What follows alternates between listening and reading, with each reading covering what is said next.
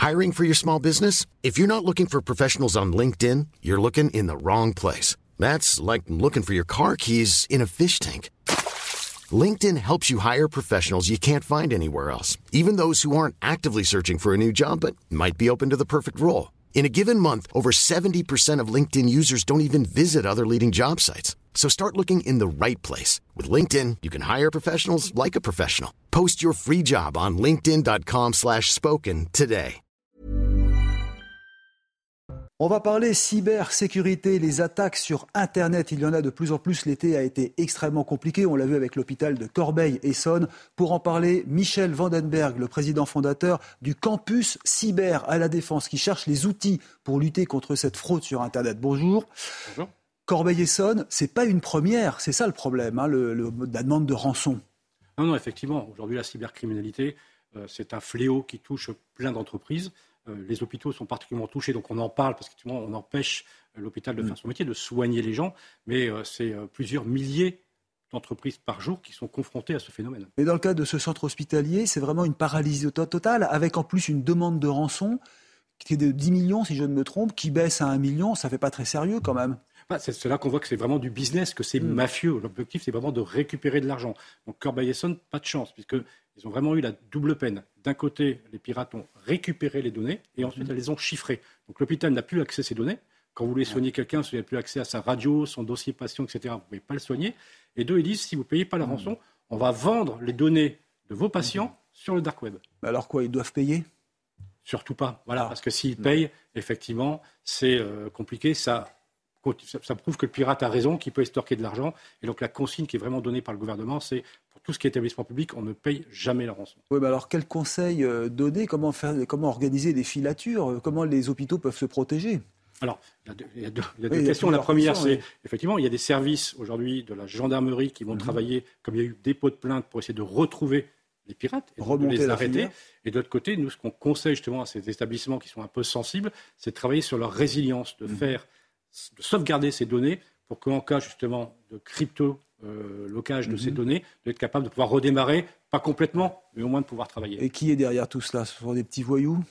Exactement. Là, on est vraiment dans la partie mafieuse de pouvoir récupérer de l'argent. Mhm. Et en fait, ce sont vraiment des petits voyous, puisque ce ne sont pas des experts techniques mhm. qui ont développé les outils.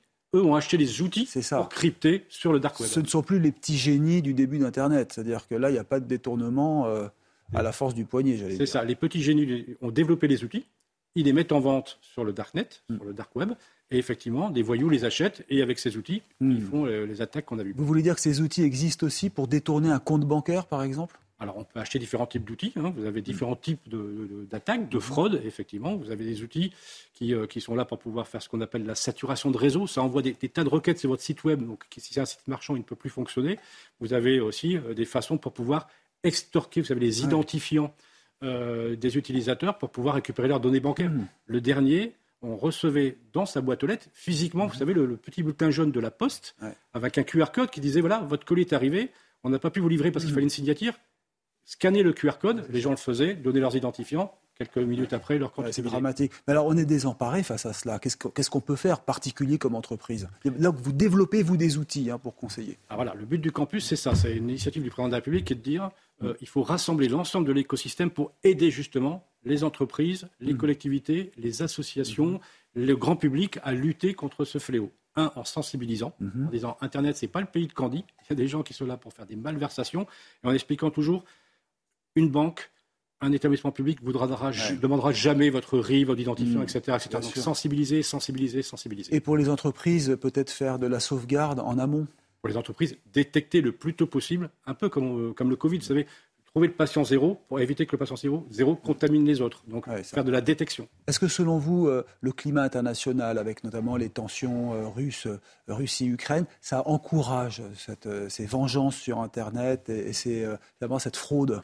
Alors, place, plus de cyberguerre, donc effectivement, euh, les Russes, les Ukrainiens, euh, vous savez, tout est numérisé aujourd'hui, même euh, le fait de pouvoir. vous avez vu, maintenant, c'est des attaques qui. Enfin, mhm. La guerre se fait dans la, dans la, ville, etc. Avec des drones, tout ça, c'est numérisé. Donc, mhm. essayer de prendre la main sur ces systèmes-là, c'est extrêmement intéressant. Le nucléaire est menacé? Le nucléaire, toutes les entreprises, tous les systèmes industriels sont menacés. Maintenant, le nucléaire, tout ce qui est extrêmement sensible, et peut connecter à Internet justement pour éviter ah que puisse être attaqué. Donc les centrales, c'est ça, ne sont pas concernées en fait. On ne pourrait pas détourner l'énergie ou la bloquer. Tout peut être mm. détourné. Et on travaille justement mm. en plus pour travailler sur la sécurisation de ces systèmes industriels. Prenez par exemple un pirate qui prend la main sur un l'analyseur d'eau, par exemple, voilà, et qui change, et qui dit pour envoyer l'eau sur le réseau public, elle est potable, alors qu'elle n'est absolument pas potable. Tout ça, c'est numérisé. On travaille justement pour éviter ce genre de catastrophe. Mais il y a des failles. Le problème, c'est qu'il y a des failles. Alors, ce campus cyber à la défense que vous avez créé, finalement, il répond à quelle attente? Il répond justement à la problématique de ensemble, on est plus fort que chacun mmh. de son côté. Donc, on a rassemblé des grands industriels, des chercheurs, des geeks, euh, des mhm. étudiants, euh, la DGSE, la DCRI. Voilà. de se réunir, il n'y a pas une concurrence parce qu'il y a souvent des brevets qui sont déposés pour protéger euh, des données. Si, si Thales, par exemple, met au point un système, il va vouloir le conserver, non?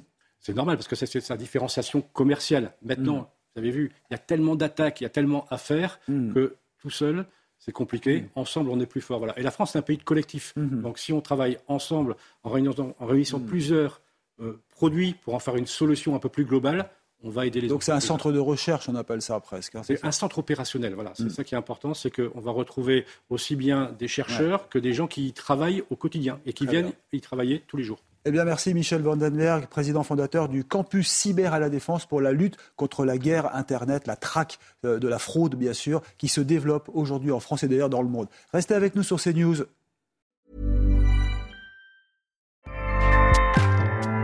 ACAST powers the world's best podcasts.